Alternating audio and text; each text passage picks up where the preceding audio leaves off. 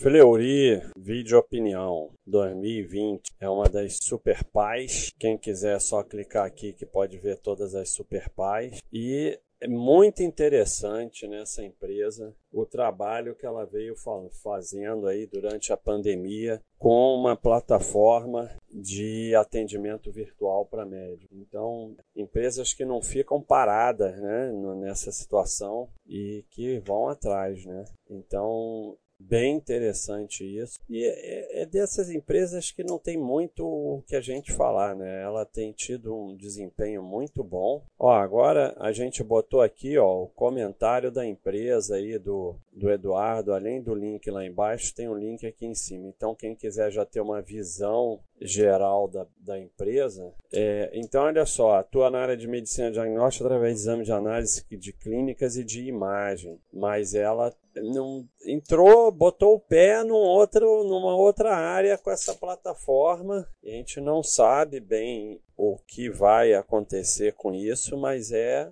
uma coisa de se adaptar realmente ao que vai acontecendo, né? Qual é que está na frente dela? A Odontoprev. São empresas bem diferentes, né? E esses segmentos da Bovespa. Você vê as três primeiras do segmento totalmente diferentes. Tem nada a ver uma coisa com a outra. Mas como a gente tem poucas empresas, tem que agrupar mesmo, não tem jeito, né? Mas um gráfico de lucro e cotação muito bom. São 15 anos de lucro consecutivo, 100% dos anos com lucro. O lucro caiu um pouquinho esse ano, mas pouca coisa. A receita não caiu, né? Só o, o lucro que caiu um pouco dívida sempre mantendo dívida equilibrada. Nós temos um, já temos o comentário anual do Eduardo, mas vídeo anual dele ainda não entrou, mas vai entrar. Tem um vídeo do RI de 2019 do Mille, mas sempre é interessante para quem quer se informar mais, né? Agora, o que eu posso fazer é isso, mostrar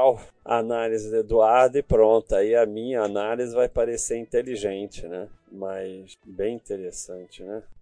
É, vocês ah, falando aqui da abertura de novas unidades, né? Resultado muito impactado pela pandemia, medida de isolamento no primeiro trimestre, com forte recuperação no segundo semestre, especialmente crescimento operacional no quarto trimestre. Plano de expansão continua sendo proposto, alavancagem em níveis estável, equilibrado e boa geração de caixa. Então, tudo correndo dentro do. Então, é, só mostrando aqui que como toda empresa tem piora, né? Aqui ó, essa queda de lucro aqui, aí é sempre uma razão para os detalhinos arrumar uma desculpa para pular fora da empresa, porque nessa época vai se achar um monte de coisa, né, para dizer que a empresa está piorando, né? E a cotação segue, né? Uh, é a mesma coisa, né? Mostrando essa época aqui, com queda da margem, queda do lucro. Depois a empresa vai e assim, e aí de novo uma época. E é assim mesmo, né? Se você for ficar trader de balanço, né?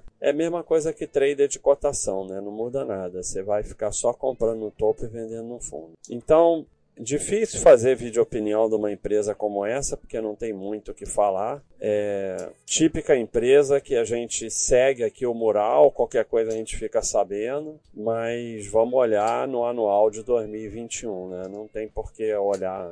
É isso aí, pessoal. Um abraço.